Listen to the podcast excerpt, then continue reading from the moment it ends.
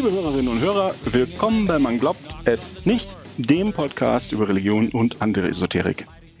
Ihr wisst ja, wie es läuft. Wir unterhalten uns hier über Themen, die uns interessieren. Und ihr sagt uns, was ihr davon haltet, unter man glaubt es nicht.wordpress.com. Heute spreche ich mal nicht mit Martina oder Till, sondern bin verbunden mit Janosch Ricci, der sich im Rahmen der Giordano Bruno Stiftung in Karlsruhe mit Street Epistemology beschäftigt. Ja, Janosch, danke, dass du dir Zeit nimmst. Hallo Oliver, schön, dass ich dabei sein kann. Ja, also du beschäftigst dich mit äh, Street Epistemology. Jetzt natürlich die erste Frage, was ist denn das? Genau, das ist natürlich die erste Frage und ähm, Street Epistemology ist eine Gesprächsführungstechnik, mit der man auf freundliche und respektvolle Art und Weise über feste Überzeugungen sprechen kann, die Menschen haben und ähm, mit der man relativ gute Chancen hat, dass die Leute ähm, diese Überzeugung nochmal von Grund auf hinterfragen. Okay. Das heißt, äh, wenn wir das jetzt mal auf unser Klientel, also religiöse Menschen, äh, anwenden würden, wenn du jetzt auf einer Straße einem Prediger mit seinen Heftchen begegnest oder dir erzählt bei einem Wein eine Person was von ihrem Glauben an Jesus, äh, sowas halt, ne? Wie geht man dann als Street-Epistemologe davor? Genau, das wären so zwei ähm, typische Situationen, in denen man das gut verwenden könnte. Ähm, man würde dann, ähm, also es ist natürlich ein bisschen unterschiedlich, je nachdem, ob das auf Such der Straße ist. Ähm, ja, ich, ich nehme jetzt mal den Fall wirklich, dass man auf der Straße Leute anspricht. Ähm, das dürfte der eher untypische Fall sein für so die Durchschnittsmenschen, aber ähm, sieht man vielleicht später noch, ähm, warum ich jetzt diesen Fall mal nehme. Natürlich kann man da den Straßenprediger ähm, ansprechen, man kann aber auch einfach so mal auf Leute zugehen. Ähm, das machen auch ein paar Leute, die Street Epistemology betreiben oder auch üben und ähm, die dann fragen, ob sie Interesse hätten an einem kurzen Gespräch. Und dann würde man in aller Regel auch direkt schon dazu sagen, dass man Street Epistemology macht, dass das eben ähm, so eine Gesprächsführungstechnik ist, mit der man Überzeugungen untersucht, ähm, manche, die das betreiben, sagen dann auch am Anfang schon dazu, dass es sein kann bei, diesem, bei dieser Gesprächsführungsmethode, dass man am Ende des Gesprächs eventuell ähm, den Grad der Überzeugung verändert. Also dass man entweder stärker oder weniger stark an das glaubt, woran man vorher sagt, dass man glaubt. Wenn dann die Leute daran Interesse haben, der, der Gesprächspartner Interesse daran hat und äh, einverstanden ist, dann fängt man äh, damit an, eine Überzeugung zu finden, über die man sprechen möchte. Da bieten sich dann vor allen Dingen Überzeugungen an, die relativ starken Einfluss auf das tägliche Leben dieser Person haben. Also wenn diese Überzeugung nur so ein Randthema ist und eigentlich gar nicht so wichtig, dann ist das relativ uninteressant, dann ist es ja keine, kein, keine feste Überzeugung, die dieser Mensch hat. Also nach einer Lieblingsfarbe brauche ich da nicht fragen, ja, sondern es geht um, ich sag mal, konstituierende Teile des Weltbilds, ob es Religion ist oder was anderes, stimmt's? Genau, das kann Religion sein, das können ähm, Themen sein, die so aus dem esoterischen Bereich sind, also äh, die Überzeugung, dass Homöopathie funktioniert, die Überzeugung, dass es Geister gibt, also die Seelen Verstorbener irgendwie auf dieser Welt bleiben und mit uns kommunizieren. Das können aber auch politische Überzeugungen sein, wie Donald Trump ist der beste Präsident aller Zeiten oder sowas. Klimawandel und sowas? Klimawandel, genau, Impfskeptiker und, mhm. und so weiter. Mhm. Und ähm, wie habe ich mir das jetzt vorzustellen? Ich meine, hast du da, wie, wie läuft so ein Gespräch dann ab? Genau, also nachdem man die Überzeugung, über die man sprechen möchte, identifiziert hat, das gibt dann der Gesprächspartner vor. Also man gibt vielleicht ein paar Beispiele oder ein paar Anregungen, was das alles so sein könnte und dann sucht das der Gesprächspartner aus, was für ihn eine wichtige Überzeugung im Leben ist, ähm, über die er da gerne sprechen möchte. Wenn man diese Überzeugung dann gefunden hat, dann fragt man erstmal nochmal genau nach, ganz konkret, wovon bist du denn überzeugt? Also was ist der genaue Glaubensinhalt? Das ist ah, wichtig. weil sie einem sonst nachher kommen. Das ist gar nicht mein Gott, den du mir gerade zerlegt hast. Ähm, äh, gar nicht unbedingt, um sie auf was festzunageln, sondern ah. wirklich vor allen Dingen, um ein Verständnis herzustellen. Also man will ja nicht, wenn jemand sagt, ja, also ich glaube an Gott und dann spricht man äh, über diese Überzeugung und dann hinterher stellt sich vielleicht raus oder irgendwie auf halber Strecke stellt sich raus, dass derjenige von so einem deistischen Gott spricht, also so einem Schöpfergott, der das Universum ah, erschaffen hat und seitdem hält er die Finger raus und macht da gar nichts mehr dran und wir können auch mit dem nicht sprechen oder so. Das ist natürlich eine andere Überzeugung als äh, die Überzeugung an den christlichen Gott, zu dem man ein persönliches Verhältnis haben kann. Ja, guter Punkt. Genau, oder eben auch Geister, darunter verstehen Menschen ganz unterschiedliche Dinge. Oder ähm, wenn man dann diese Erklärung bekommen hat, kann man auch das immer nochmal zusammenfassen und zurückspiegeln, also versuchen in den eigenen Worten nochmal wiederzugeben, ob man es richtig verstanden hat, dann hat der Gesprächspartner nochmal Gelegenheit, das zu korrigieren oder eben zu bestätigen und dann kann man weitermachen. So, als nächstes äh, würde man dann, das ist optional, muss man nicht machen, aber es kann hilfreich sein, den Grad der Überzeugung erfragen. Mhm. Häufig nimmt man dann so eine Skala, äh, beispielsweise von 0 bis 100. 0 würde dann heißen, man ist äh, das, dieser, diese Überzeugung, das ist eigentlich nur Zweifel und man hat gar keine Zuversicht darin, dass es wirklich der Wahrheit entspricht. Und 100 würde bedeuten, man ist absolut davon überzeugt, dass das die Wahrheit ist und es gibt nicht den geringsten Rest, Restzweifel. So, da gibt es auch, also erfahrungsgemäß, Leute, die sagen da am Anfang, ich bin bei 70 Prozent oder bei 90. Manche sagen 99 oder 100. Also da gibt es auch eine große, große Bandbreite. Ich glaube, sowas wie 5 oder 10 habe ich, hab ich bisher noch nicht gesehen, aber ähm, ansonsten so oberhalb von 50 würde ich sagen, 40 oder 50 ist es, äh, ist so alles Mögliche dabei. Ja, ich meine, das macht ja auch Sinn, ne? wenn die Leute das in ihr Weltbild aufgenommen haben, dann müssen die da ja davon überzeugt sein. Richtig, ja. Also genau, wenn Sie sagen, das ist eine Überzeugung von mir, dann äh, sollte das größer als 50 Prozent sein zumindest. Ja. Also gut, jetzt wissen wir genau, wovon die Leute überzeugt sind und vielleicht wissen wir auch schon, zu welchem Grade sie meinen, dass sie überzeugt sind. Und jetzt geht's los, oder? Ja, jetzt geht's, äh, geht's los. Jetzt geht's äh, um die Gründe, warum denn die Leute überzeugt sind, dass das der Wahrheit entspricht. Mhm.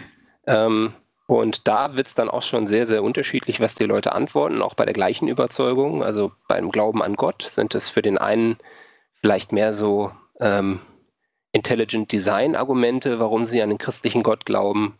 Für den anderen sind es persönliche Erfahrungen. Für noch jemanden sind es eher moralische Argumente. Also das ist sehr unterschiedlich. Manchmal bekommt man auch die Antwort, dass es ganz viele verschiedene Gründe sind und dass man da gar nicht so richtig einen benennen könnte.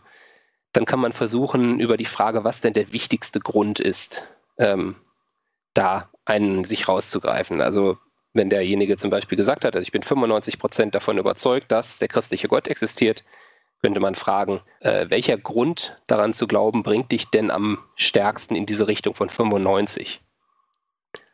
Also da würde mich jetzt mal, mal interessieren, wenn man, ja, wissen die Leute oder haben die Leute eine Vorstellung, warum sie was glauben typischerweise oder glauben sie es einfach und haben da noch nie drüber nachgedacht? Das ist ähm, schon eine, eine, sehr gute Frage, denn es kommt tatsächlich vor. Ähm, ich habe mal ein, ein, Video gesehen auf YouTube, wo ähm, einer der bekanntesten ähm, Vertreter der Street Epistemology Bewegung, kann man vielleicht sagen, ähm, einen älteren Herrn gefragt hat, warum glauben Sie an Gott? Und dieser ältere Herr, der war bestimmt schon über 60, hat ihn angeschaut, ein bisschen nachdenklich und hat nach einer Weile gesagt, die Frage hat mir noch nie jemand gestellt. Also das kommt tatsächlich vor und es, es klang auch so wie, diese Frage habe ich mir selber noch, noch nie richtig gestellt. Mhm. Das zeigt natürlich, das bietet natürlich große Chancen, dass die Leute dann nochmal neu reflektieren und das doch nochmal in Ruhe sich überlegen, ob das denn so schlüssig ist, wie sie immer dachten oder so selbstverständlich. Aber das ist vielleicht jetzt ein etwas untypischer Fall. Genau, das ist eher die Ausnahme. Also die meisten haben dann schon sehr konkrete Gründe. Also beispielsweise äh, persönliche Erfahrungen, ähm, unerklärliche Dinge wie, ich habe, weiß ich nicht, äh, wenn man das Beispiel von Geistern nimmt, äh, genau in dem Moment, als meine Oma gestorben ist, ist bei uns ein Buch im Regal umgefallen oder irgendwie sowas. Dann, um sicherzustellen, dass es wirklich ein Grund ist, weshalb sie glauben, häufig kommen dann erstmal so gelernte Argumente oder so, so, so äh, Gründe, die sie woanders schon mal gehört haben und die sie dann so abspulen und wiedergeben. Ähm, wenn man dann da mal nachfragt, okay, also das und das ist dein Grund, dein wichtigster Grund, was würde denn passieren, wenn dieser Grund jetzt wegfallen würde? Angenommen, du würdest herausfinden, dass das gar nicht zutrifft, würdest mhm. du dann mhm. immer noch im gleichen Maße daran glauben? Manchmal ist die Antwort dann ja, das würde nichts an meiner Überzeugung, an der Stärke, dem Grad meiner Überzeugung ändern. Dann kann man sagen, okay, dann ist das also gar nicht wirklich der Grund, warum du daran glaubst. Da muss es ja andere Gründe geben, wenn sich an dem Grad der Überzeugung gar nichts ändert, wenn dieser Grund wegfällt. Ja, da clever. Man, ja, da muss man eventuell weitergehen und ein bisschen, das kann ein bisschen langwierig sein, bis man dann wirklich einen, ähm, einen äh, Grund identifiziert hat, einen wichtigen Grund, über den man dann weitersprechen kann.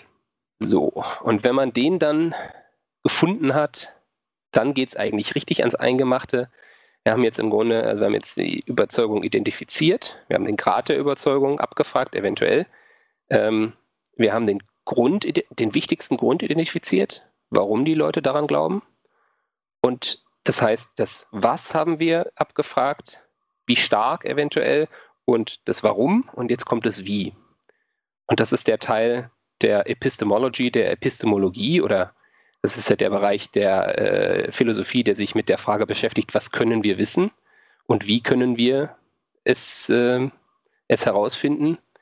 Jetzt untersuchen wir mit dem Gesprächspartner gemeinsam die Zuverlässigkeit der Methode, mit der er ähm, zu dieser Überzeugung gelangt oder diesen Grad der Überzeugung erreicht. Das ist eigentlich der, der spannende Teil ähm, und da versucht man dann über diese ähm, Untersuchung der Zuverlässigkeit über Fragen, über entsprechende Zielfragen denjenigen so ins Nachdenken zu bringen, dass er hoffentlich vielleicht, wenn er, es kann ja auch sein, dass er gute Gründe hat, daran zu glauben. Das darf man auch nie vergessen. Das Ganze ist nicht quasi eine Methode, mit der man versucht, Leuten etwas auszureden, sondern es ist wirklich eine aufrichtige Untersuchung, ist das zuverlässig? Und wenn es zuverlässig ist, dann findet man das mit dieser Methode auch heraus. Also es könnte ja sein, dass es Geister gibt. Eigentlich ja. nicht, oder? Also ewige Wahrheiten äh, verkünden eigentlich in aller Regel so die Dogmatiker, das heißt, äh, häufig sind das die Religionen. Wenn man ehrlich und aufrichtig ist, muss man sagen, es gibt nichts, was darauf hindeutet, was irgendwie stichhaltige Belege sind, dass es Geister gibt, aber wir können nicht als ewige Wahrheit verkünden, es gibt keine Geister. Wenn morgen jemand irgendetwas messen würde, das darauf hinweisen würde, dass es Geister gibt, dann müsste man das näher untersuchen und wenn die Belege einen dahin führen, dass sie einem zeigen, es gibt doch Geister, dann müssten wir unsere Meinung ändern. So ähnlich wie mit der Homöopathie. Also wenn morgen jemand eine Doppelblindstudie macht, äh, in der plötzlich die Homöopathie deutlich besser ist ähm, als ein Placebo und das Ganze wird gründlich untersucht und vielleicht noch ein paar Mal repliziert, dann mhm. müssten alle Homöopathiekritiker sagen, okay, wow, wir haben alle falsch gelegen ähm, oder beziehungsweise wir haben jedenfalls jetzt neue Erkenntnisse und wir müssen unsere, unsere Ansicht zur Homöopathie revidieren. Ja, gut, das klingt fair. Genau, also das ist, das ist ein Teil der, der Aufrichtigkeit dieser Methode, der wichtig ist. Also wenn man als Anwender von Street Epistemology das nur anwendet, um den Leuten zu zeigen, hey, du liegst doch völlig falsch, das ist alles Schwachsinn, was du glaubst, dann geht man da eigentlich schon falsch ran man sollte wirklich mit dem Gedanken, also natürlich kann man nicht vermeiden, dass man davon ausgeht, also naja, irgendwie so, wir haben, äh, du und ich, wir haben sicherlich schon tausende von Argumenten gehört, die sich ganz oft wiederholen von gläubigen Menschen, warum sie an Gott glauben und haben uns mit allen diesen Argumenten auch schon ausführlich beschäftigt und wissen, also kennen so die Gegenargumente und wissen, warum die irgendwie nicht funktionieren. Ja, ja, aber die Leute kennen die halt nicht. Das ist, ich, ich, verstehe, das ist grundlegende Fairness. Ähm, genau. Dann auf, auf einer Ebene mit den Leuten, mit den Leuten wirklich offen zu diskutieren und, und nicht zu sagen, das ist doch eh Quatsch. Dann brauchst du es nicht machen. Genau, also erstens, erstens das, die kennen die halt nicht und irgendwie fair zu sein, okay, du hast dich offenbar damit noch nicht so beschäftigt, aber auch so fair zu sein, dass man sagt, ich kann nicht ausschließen, dass es vielleicht ein Argument gibt für diese Überzeugung, mhm. das ich noch nie gehört habe und das plötzlich stichhaltig ist. Ich gehe nicht davon aus, aber ich darf die Möglichkeit nicht völlig ausschließen. Also zur, zur Zuverlässigkeit. Da kann man dann äh, zum Beispiel solche Fragen stellen wie, angenommen, du würdest dich in dieser Sache irren oder in, äh, bei diesem Grund, den du angeführt hast, der wäre irgendwie fehlerhaft oder sowas. Wie könntest du das herausfinden? Gäbe es irgendeinen mhm. Test, irgendeine Methode, mit der du überprüfen könntest, ob das stimmt oder nicht. Und wenn das Ergebnis so und so aussieht, dann wäre deine Schlussfolgerung, ah, ich habe mich geirrt. Allein die Frage, wie man das machen könnte, ist häufig schon ähm, ein guter Anstoß zum Nachdenken. Mhm.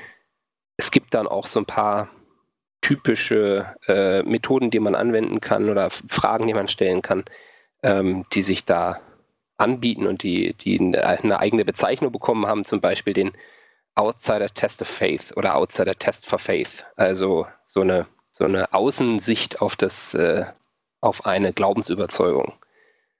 Es könnte zum Beispiel so eine Frage sein, wie, wie würde denn jemand den Grund oder den Beleg, den du jetzt gerade genannt hast für deine Überzeugung, bewerten, wenn er jetzt zum Beispiel nicht an den christlichen Gott glauben würde oder nicht in, in, einem christlichen Land zur Welt gekommen wäre und von christlichen Eltern womöglich erzogen worden wäre und so weiter, sondern in einem islamischen Land in, mit islamischem Glauben erzogen worden wäre.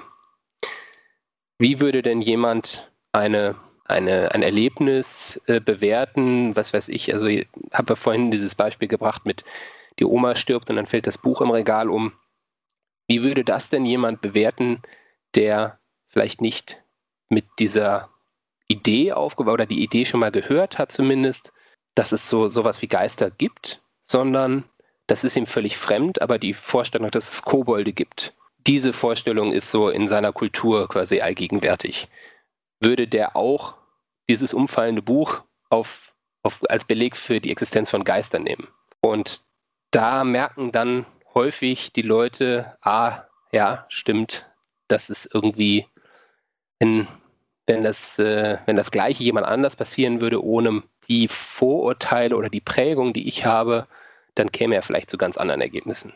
Also ich äh, stelle ähnliche Fragen, vielleicht nicht so äh, methodisch fundiert, auch wenn ich mit, mit Menschen spreche ähm, und die äh, in der Regel wissen die dann schon nicht weiter. Mhm. Also sie wissen nicht weiter oder sie kommen ernsthaft ins Nachdenken, je nachdem, wie die aufgebaut sind. Ne? Mhm. Das würden die ja nicht zugeben, aber wenn man merkt, die werden dann plötzlich schnell, äh, plötzlich still und schauen nur noch in, in, ihren Wein rein und ein paar Tage später kommen sie dann und sagen, ja, ich habe da noch mal drüber nachgedacht. Mhm. Also meines Erachtens, das, das ist doch in der Regel wahrscheinlich kommst du da sehr oft mit zum Erfolg, oder dass du die Leute zum Nachdenken bringst. Ähm, das ist relativ, ja, das ist relativ häufig erfolgreich, mit solchen Fragen vorzugehen. Wenn du das schon von dir aus machst, dann äh, das ist ja auch jetzt nicht völlig irgendwie bahnbrechend neue Nein, Idee. Das, aber es funktioniert halt. Genau, also, es funktioniert. Einfaches Hinterfragen funktioniert schon. Die Leute sind nicht daran gewohnt, ihre eigenen Weltbilder zu hinterfragen. Ja, das ist das Ganze ist ja auch eine konkrete Anwendung der äh, sokratischen Methode. Also nach Sokrates Jahrtausend, äh, Jahrtausende alt als äh, Methode, die ähm, Sokrates schon angewandt hat. Er hat keine Argumente vorgebracht, nicht argumentiert, nicht diskutiert, sondern hat eben diese Fragen gestellt und mit diesen Fragen den Gesprächspartner dazu gebracht, also die eigene Position zu hinterfragen. Und deswegen also auch Street Epistemology, ähm, das, das Ganze ist halt angewandt auf die Epistemologie, auf die die Frage, wie man zu seinen Erkenntnissen gelangt, darauf angewandt die sokratische Methode. Und klar, also warum gibt es die seit Sokrates? Weil sie eben gut funktioniert, weil sie häufig zum Erfolg führt. Sie haben ihn umgebracht, oder? Äh, ja. Na gut. gut. es ist kein, keine äh, Allzweckwaffe, die in jeder Situation funktioniert. Ich schätze. Ich wollte eher sagen, das deutet darauf hin, dass man die Leute nachhaltig verärgern kann. Also es ist eine mächtige Waffe auf einer Skala von 0 bis 100, wie überzeugt sind Sie davon, dass ich des Verbrechens schuldig bin, dessen ja. nicht bezichtigen? Ja. Funktioniert okay. nicht immer. Du hast uns so ein Outsider-Test of Faith was erzählt. Gibt es da noch so ein paar äh, ja, Standardmethoden, die unsere Hörerinnen und Hörer ausprobieren könnten?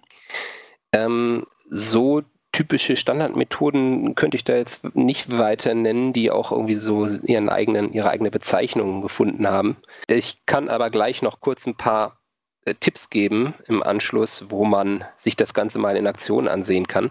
Cool.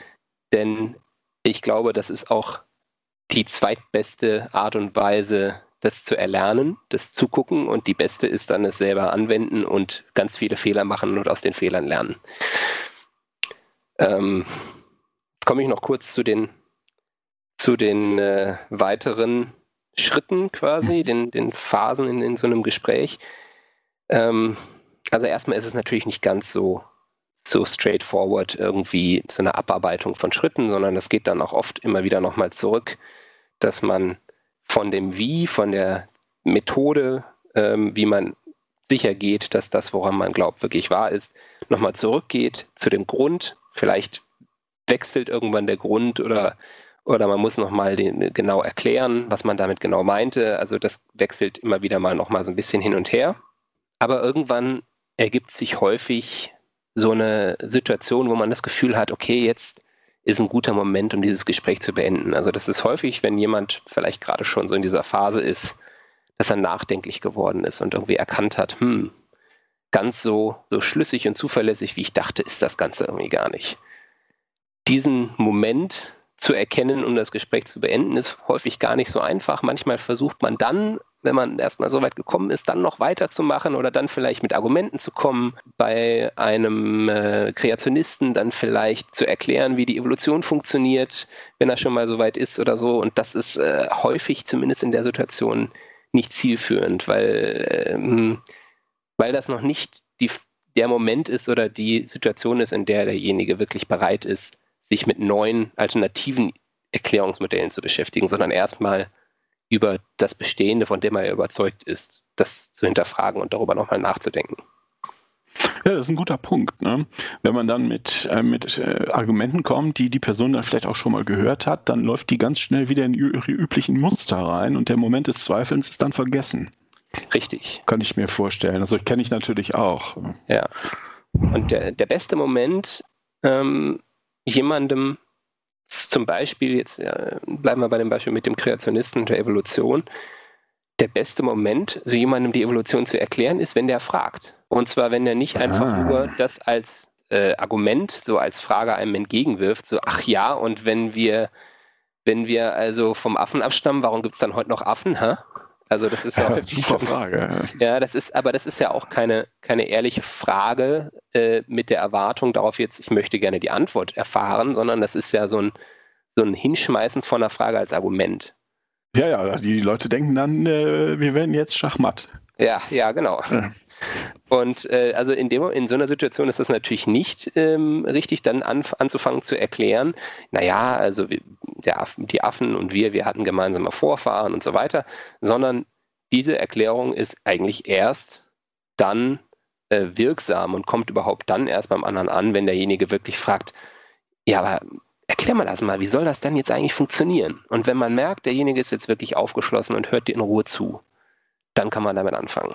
Wenn man jetzt also zu einer Situation gekommen ist, wo man sagt, okay, irgendwie jetzt ist das Gespräch rund, jetzt ist da zumindest mal so ein bisschen, sind ein paar Fragen in dem Kopf des Gesprächspartners aufgetaucht, mit denen er sich jetzt vielleicht erstmal eine Weile beschäftigen könnte, dann ähm, kann man gegen Ende nochmal auch wieder optional natürlich, nochmal fragen, wie stark bist du denn jetzt davon überzeugt? Bist du immer noch bei deinen ursprünglich, was weiß ich, 95 Prozent oder sowas? Mhm. Manchmal sagt der Gesprächspartner, hm, ja, weiß ich nicht, vielleicht nicht mehr ganz, also vielleicht bin ich jetzt eher bei 90. Manchmal sagt er, nee, ich bin jetzt eher bei 99, vielleicht ist er sogar noch überzeugter, kann auch passieren. Oder es ist unverändert, aber es ist auf jeden Fall mal ganz interessant, das zu erfahren. Ja, dann äh, bedankt man sich freundlich für das Gespräch ähm, und beendet das und kann dann auch noch die Möglichkeit geben, also äh, viele, die das so praktizieren, geben dann noch irgendwie eine E-Mail-Adresse, eine Visitenkarte oder sowas raus, damit derjenige, wenn er nochmal nachfragen möchte oder nochmal irgendwelche neuen Gedanken teilen möchte, dass er dann einen dann irgendwie erreichen kann und ähm, eventuell auch anfragen kann, dass man dieses Gespräch nochmal fortführt. Und ich meine, die Frage ist jetzt natürlich schwierig zu beantworten, aber hast du den Eindruck in so dieser Rekapitul Rekapitulation oder nochmal zu fragen, wie, wie sicher sind sie denn jetzt noch, dass die Leute ernsthaft zum Nachdenken kommen? Ich würde sagen, in dieser, Na also in dieser Phase zum Schluss, wo man dann nochmal nachfragt, das ist nicht die Phase, in der es hauptsächlich darum geht, nachzudenken nachzudenken oder zu zweifeln oder zu hinterfragen, sondern ähm, da wird wird der Gesprächspartner höchstens eben nochmal genau über diese Frage nachdenken. Bist du immer noch im gleichen mhm. Maße davon überzeugt oder hat sich das verändert? Das ist aber natürlich auch für denjenigen, für den Gesprächspartner kann das interessant sein und vielleicht auch eine, eine wertvolle Information sein für sich selber. Oh, guck mal, ich habe tatsächlich, ich muss jetzt wirklich eingestehen, ich habe jetzt meine Überzeugung da ein bisschen verringert. Ich bin jetzt nicht mehr bei 95, sondern bei 90 Prozent. Allein diese Erkenntnis quasi aus dem Gespräch mitzunehmen, kann ja auch schon ähm, wertvoll oder hilfreich sein, quasi für den Gesprächspartner. Gut gemacht hat man es dann, wenn man am Ende des Gesprächs, äh, wenn man zum Ende des Gesprächs gekommen ist, ohne anzufangen zu argumentieren, ohne das mhm. Diskutieren anzufangen oder, oder vielleicht auch sogar herablassend, äh, spöttisch beleidigend zu werden, wie, ach, was, so ein Quatsch glaubst du, komm jetzt, aber nicht, nicht im Ernst. Wenn man das vermieden hat, sondern das Gespräch hindurch eben freundlich und respektvoll war, wenn man selber insgesamt ein gutes Gefühl hat nach dem Gespräch und auch der Gesprächspartner kann man auch nochmal nachfragen, wie fandest du das jetzt? War das für dich irgendwie interessant oder war das unangenehm? Und wenn beide sagen, dass sie das jetzt als angenehm empfunden haben, dann ist es auf jeden Fall ein guter Indikator und ein ganz großer Indikator, dass, es ein, dass man das mit der Street Epistemology gut gemacht hat, ist, wenn es mindestens äh, einen Moment der sogenannten Aporie gab. Aha. Aporie äh, kommt aus dem Altgriechischen, Aporia, also auch mit äh, Sokrates äh, in Verbindung und kann man mit Ratlosigkeit übersetzen.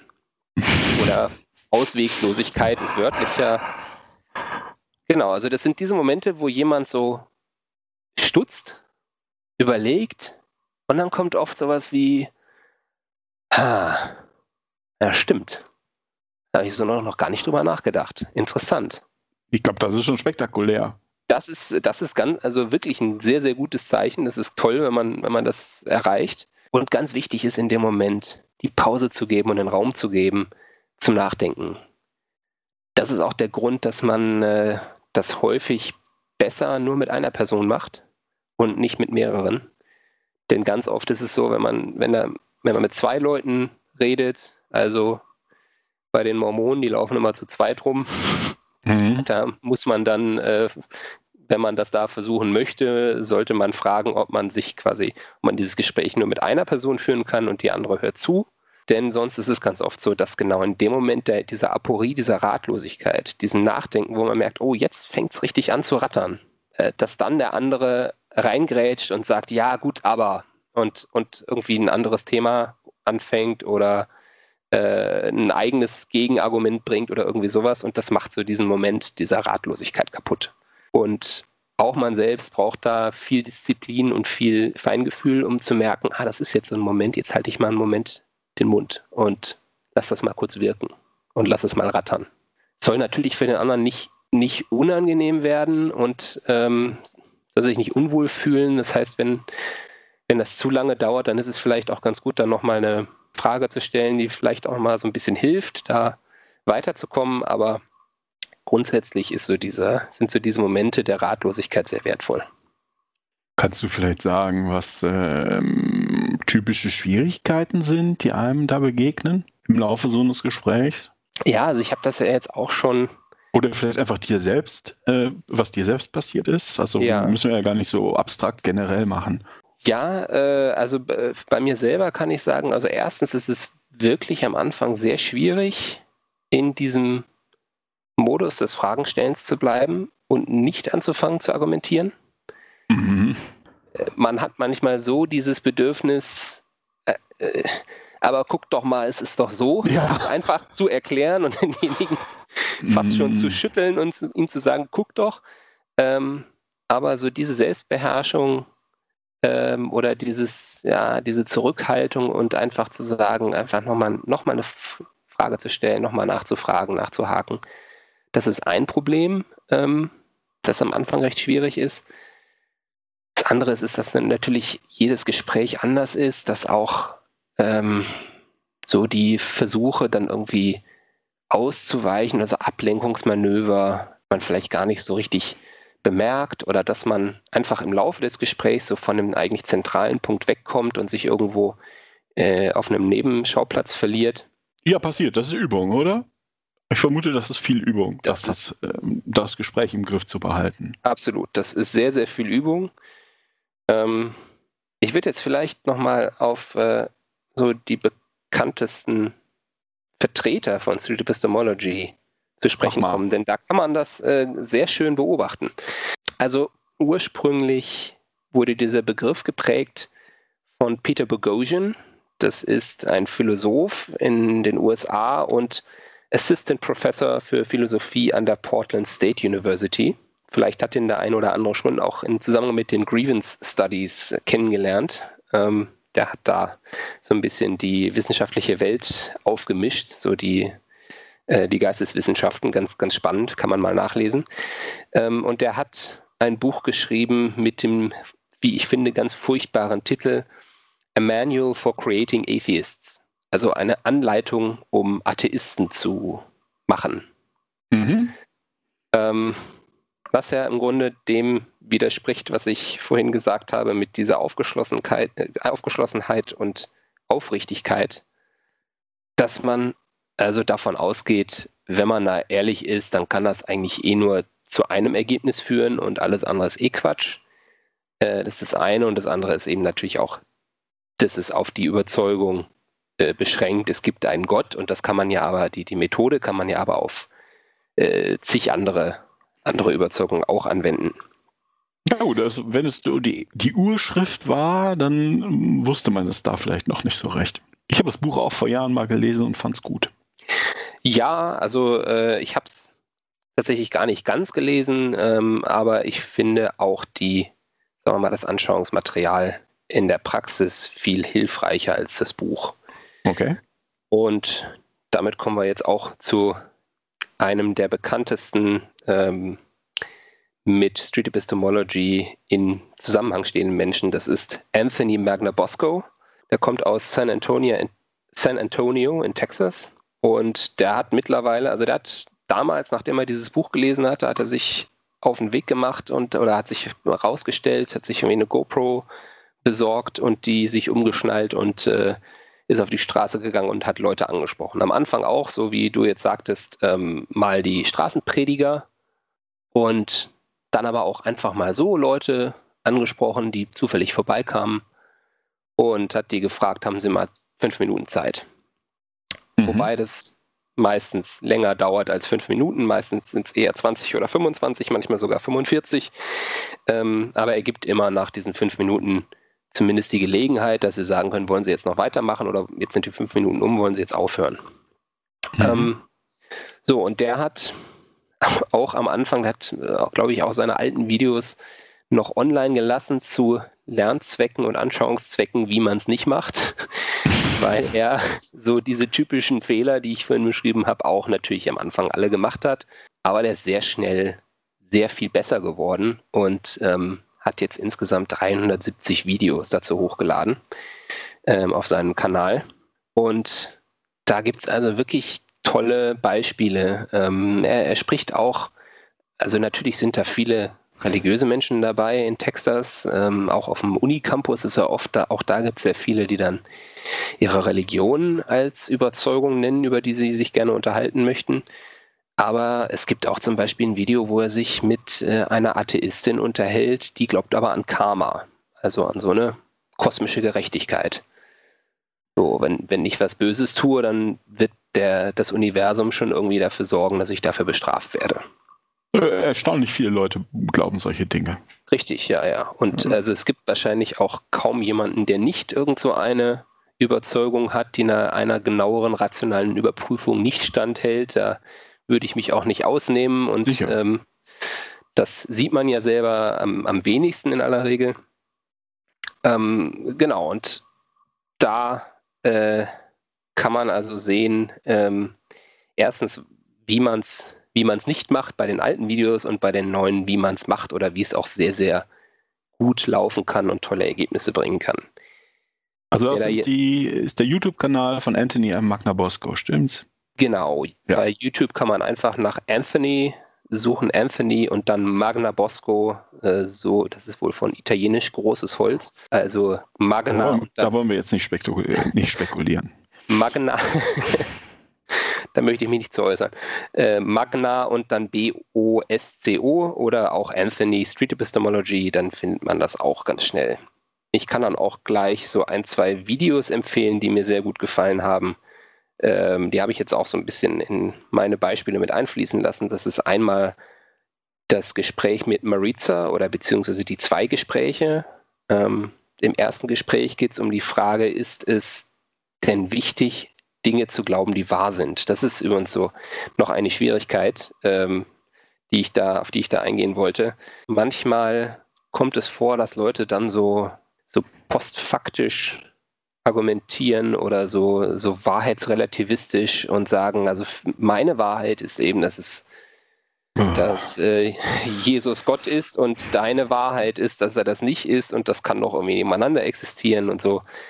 Auch da gibt es dann ein paar Beispiele, ein paar äh, Methoden, die Anthony so entwickelt hat im Laufe der Zeit, wie er darauf reagiert. Oder eben auch so dieses, äh, lass doch, wenn, auch wenn jemand was glaubt, was vielleicht unwahr ist, lass doch die Leute glauben, was sie wollen, ist doch in Ordnung. Solange sie niemandem wehtun, ist das ja wunderbar. Und hört man oft. Hört man oft. Und häufig ist es aber so, dass wenn man mit den Leuten selbst spricht, dass sie sagen, nee, natürlich, wenn das jetzt nicht wahr wäre, dann würde ich das schon wissen wollen, na klar. Und äh, das ist bei Maritza am Anfang noch anders. Also die sagt erst noch, ja, ne, Hauptsache es ist eine, ein Glaube, der mir irgendwie gut tut und der mich tröstet oder sowas. Und am Ende dieses ersten Gesprächs sagt sie dann aber auch, ja, doch, doch, ich will eigentlich schon wissen, was wahr ist und was unwahr ist. Das ist mir schon wichtig. Und im zweiten Teil geht es dann um ihren Glauben an Geister. Also da äh, sagt sie eben tatsächlich, dass sie, äh, na, ich, ich will nicht zu viel verraten, das ist ja eigentlich auch ganz spannend. ähm, wenn der ein oder andere sich das jetzt angucken möchte, ähm, das kann ich empfehlen. Oder ein anderes, wenn vielleicht jemand des Englischen nicht so gut mächtig ist, dass er das alles gut versteht, dann äh, gibt es zum Beispiel noch das Gespräch mit Carrie mit deutschen Untertiteln. Das schreibt sich K-A-R-I ähm, und die, äh, die glaubt auch an Gott und auch noch an verschiedene andere äh, übernatürliche Phänomene. Und da habe ich tatsächlich mir die Mühe gemacht, da mal deutsche Untertitel zusammenzuschreiben und dann Anthony zu schicken. Und der hat die dann eingefügt. Ähm, es gibt auch Untertitel, also Videos mit Untertiteln auf Spanisch und Französisch und so weiter. Also da, das ist schon ganz gut äh, auch in verschiedene Sprachen übersetzt. Gibt es auch äh, originär deutschsprachiges Material, das wir Hörerinnen und Hörern empfehlen können? Habe ich noch nicht gefunden. Ähm, ich habe so ein bisschen im Hinterkopf, dass ich ganz gerne vielleicht in Zukunft ähm, sowas mal selber aufnehmen und hochladen möchte. Aber cool. ja, wenn ich dazu komme, also da fehlt dann immer so ein bisschen die Zeit und äh, jetzt im Moment ist es mit Corona sowieso schwierig, solche persönlichen Gespräche zu führen. Vielleicht mache ich das mal digital. Ja, aber soweit ich weiß, es gibt noch einige äh, Street Epistemology Anwender in Frankreich, glaube ich, die auf Französisch solche Dinge hochladen und in, in Spanien oder so. Aber es ist im Moment noch ein hauptsächlich amerikanisches Ding, so ein amerikanisches Phänomen. Was ist denn deine persönliche Motivation in der Sache oder wie bist du zu Strap gekommen?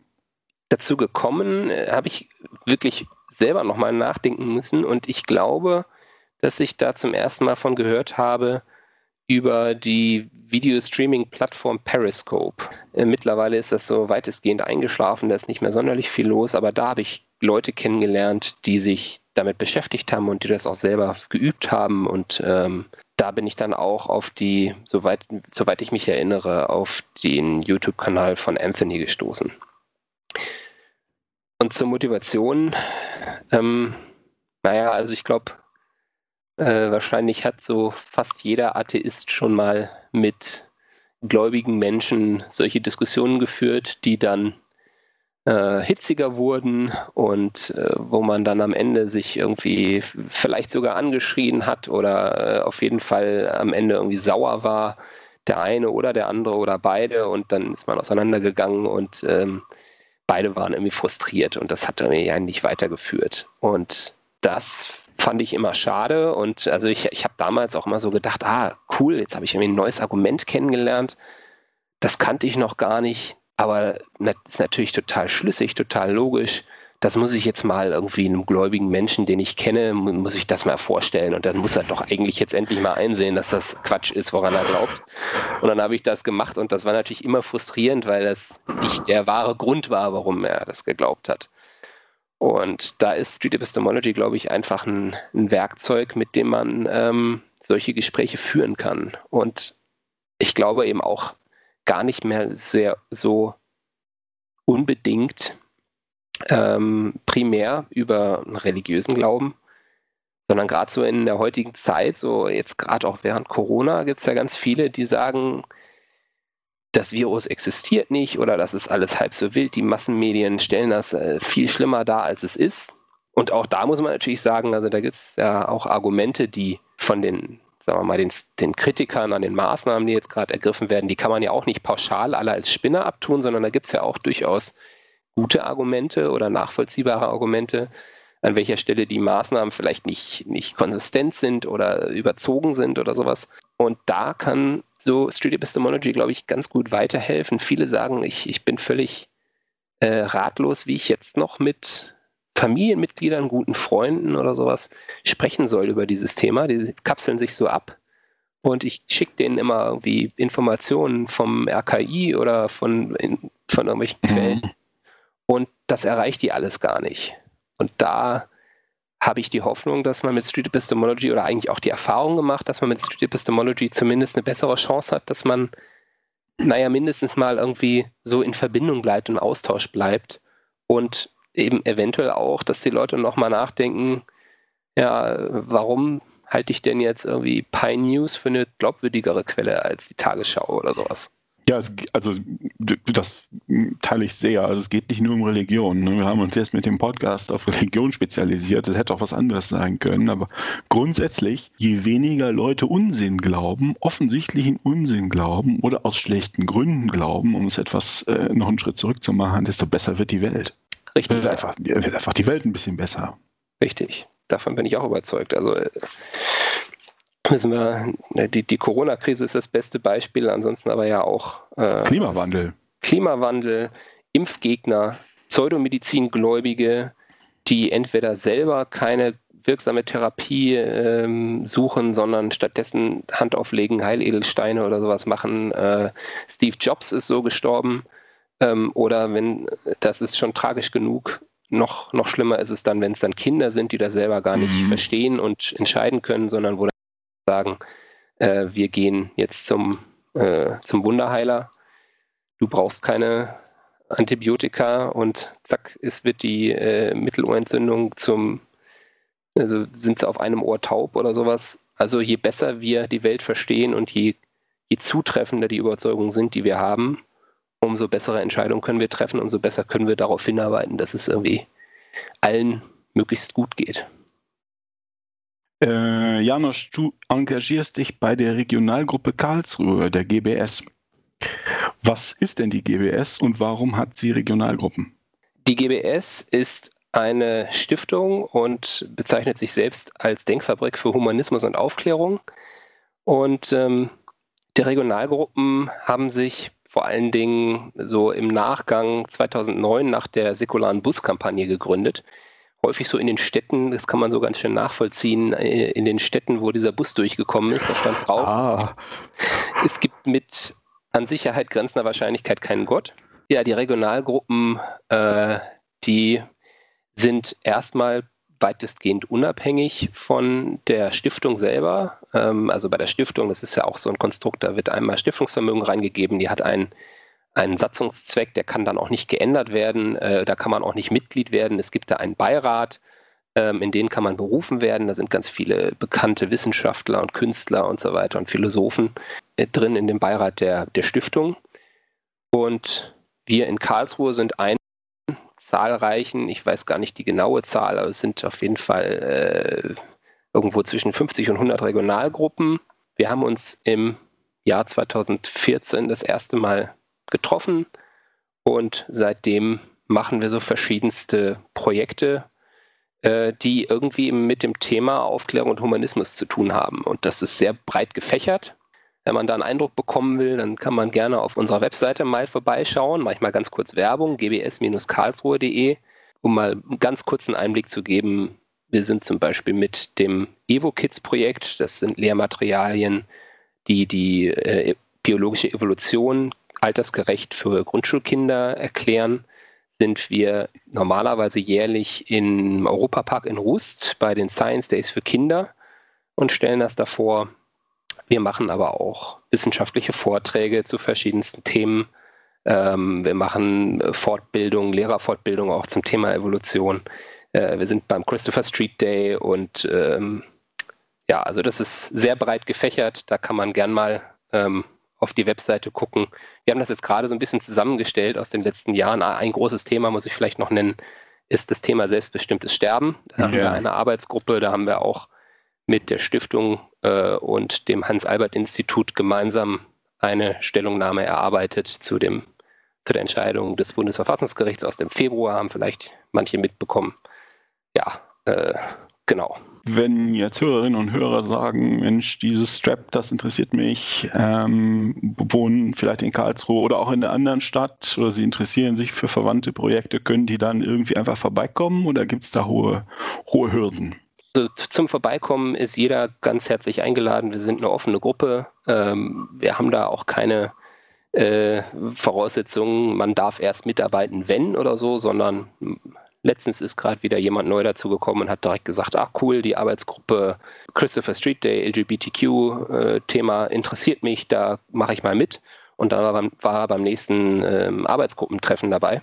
Cool. Ähm, Street Epistemology ist jetzt gar nicht so ganz offiziell eine eigene Arbeitsgruppe bei uns in der Regionalgruppe, sondern das ist so halb ein persönliches Interesse von mir und halb aber auch schon so, also ich habe auch für die Regionalgruppe da schon mal einen eigenen Vortrag gehalten und das ein bisschen erklärt und vorgestellt. Wir hatten sogar mal eine Videoschalte mit Anthony Magnabosco, der uns dann auch nochmal einen, einen kurzen Vortrag gegeben hat und Fragen beantwortet hat. Und ähm, wenn jemand da äh, sich näher mit beschäftigen möchte, dass er mich spannend findet, das lernen möchte oder irgendwie mithelfen möchte, dann meldet euch gerne. Also ihr könnt entweder über die, ja, das ist wahrscheinlich das Einfachste, wenn ihr euch über die Webseite gbskarlsruhe.de über das Kontaktformular meldet und dann schreibt ihr da einfach rein, Street Epistemology interessiert euch, dann erreicht mich auch die Mail. Stopp, stopp, halt, halt. Janusz, hat mich nach dem Ende des Gesprächs noch gebeten, an dieser Stelle zwei Hinweise einzuschleifen. Erstens, per E-Mail erreichte ihn über germanstreetepistemology at gmail.com, also germanstreetepistemology at gmail.com und zweitens, am 21. Januar 2021 um 19.30 Uhr hält Janusz einen Online-Vortrag zum Thema ähm, Näheres dazu findet ihr unter gbs-karlsruhe.de slash Anmeldung slash Freiwilligenmesse 2020. Nochmal gbs-karlsruhe.de slash Anmeldung slash Freiwilligenmesse 2020. Okay? Gut, dann geht's jetzt weiter. Okay, ich glaube, wir haben es. Janosch, ich danke dir. Vielen Dank, Oliver. Liebe Hörerinnen und Hörer, das war unser Gespräch mit Janusz Ricci, der sich mit Street Epistemology beschäftigt. Wenn ihr mögt, hinterlasst doch einen Kommentar unter man glaubt es nicht.wordpress.com oder hinterlasst eine freundliche Bewertung bei Apple Podcast. Uns haben die Christen gefunden und angefangen, uns down zu voten. Das war's. Tschüss. Working at my desk, computers on, pumping up, mother to son. Holy see in flames, clergy's lost their head, bishops on the run. The Pope is dead, the Vatican call, the Pope is on fire, the Pope is on fire, the Pope is on fire, the Vatican call, the Pope is on fire, the Pope is on fire, the Pope is on fire. Everyone's in trouble now, everyone's in trouble now. Fire, fire, fire, fire, fire, fire, fire, fire. Everyone's in trouble now, everyone's in trouble now. Fire, fire, fire, fire, fire, fire, fire. The Vatican call, the Pope is on fire bulb is on fire, the bulb is on fire, the Vatican caught, the bulb is on fire, the bulb is on fire, the bulb is on fire. Everyone's in trouble now, everyone's in trouble now. Fire, fire, fire, fire, fire, fire, fire, fire. Everyone's in trouble now, everyone's in trouble now.